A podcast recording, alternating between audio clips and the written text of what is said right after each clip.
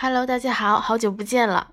哎呀，这个好久不见还真的是比较久的了，感觉应该有两个多月、三个月了吧。嗯，就每次想录的时候都被事情耽搁，嗯，没有办法。那我觉得，如果要是经常关注我的朋友们呢，可以去看一下咱们的微信公众号《海贼王人物分析》，这边呢我是每天都会更新的。那平常呢也会有一些。呃，漫画的更新、情报的更新，当然还有咱们最主要的一些人物分析。那关注咱们漫画的朋友们，一定看过《海贼王》九二五话了，就是上一周的漫画，信息量是非常大的。那今天呢，我们来聊聊黑胡子的赏金。《海贼王》九百二十五话呢，算是新世界开篇以来黑胡子真正意义上的登场。之前得知路飞的第五皇时呢，他也只是出现了一个剪影而已。黑胡子的再次登场呢，还是比较震撼众人的。这次尾田仔借他的口来宣布，强者们的争夺王座大厮杀真正开始了，同时也揭晓了这位快速崛起四皇的赏金：二十二亿四千七百六十万贝利。那这是目前为止官方公布的悬赏金最高的一个人了。哦。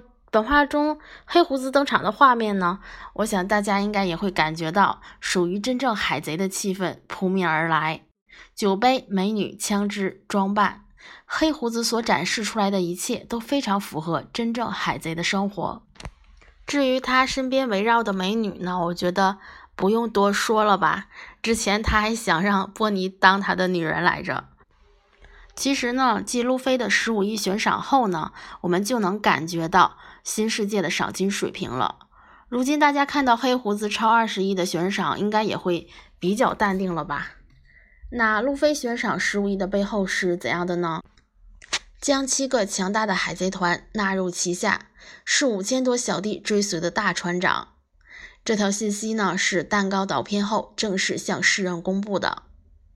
那随后，呃。也是向世人公布的一条信息呢，就是继艾斯之后，革命军的二号人物萨博是路飞的结义兄弟。当然呢，还有摩根斯的夸大，太阳海贼团、杰尔玛和坦克海贼团对路飞臣服，路飞算是算无一策的部署了完美的计划，摧毁了女王的城堡。还有一个比较关键的信息呢，就是路飞击败了悬赏金为八亿六千万贝利的。克利加和十亿五千七百万贝利的卡塔库利，且成功逃出了四皇之一大妈海贼团的地盘儿。这样细究下来呢，其实路飞的呃前后悬赏跨度比较大呢，显得是非常合理的。那我们来看一下黑胡子超二十二亿悬赏的背后呢？顶上战争中抢夺白胡子老爹的果实能力之后呢，黑胡子又在新世界迅速的展开了行动，属于说非常迅速的吧，一跃成为了四皇。那当然还有我们比较关注的一场战争，顶上战争一年后呢，黑胡子海贼团与白胡子海贼团的余党爆发了激烈的冲突。那马尔科所率领的白胡子余党呢是惨败的，这场大战被世人称为了结的一战，可见当时闹的是非常大的。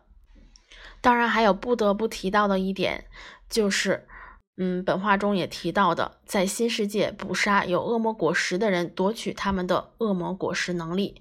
那莫利亚也说了，黑胡子海贼团是有名的能力者猎人。隐忍过后，瞬间爆发。黑胡子迅速崛起后，一直在武装自己的实力，巩固自己的地位。如今呢，也已经是四皇级别。我想超二十亿悬赏也还好吧，感觉也算是比较合理了。嗯，现在呢，我倒是比较好奇白胡子、香克斯这些大大大海贼的赏金了。嗯，那我想尾田仔也会揭晓的吧，我们就等着看好了。那今天就到这里了，我们下期再见。我争取最近这几天就录一篇，嗯，想想要不要说一下莫利亚呢？看看情况吧。那欢迎大家和我，嗯，友好互动。然后，呃，因为好长时间不录了，我觉得现在说起来，哎呀，又是有比较费劲。希望大家体谅一下吧。然后主要我还是做内容，这个声音方面还是啊，坚持吧，也是，毕竟是爱好，好了，不啰嗦了，拜拜。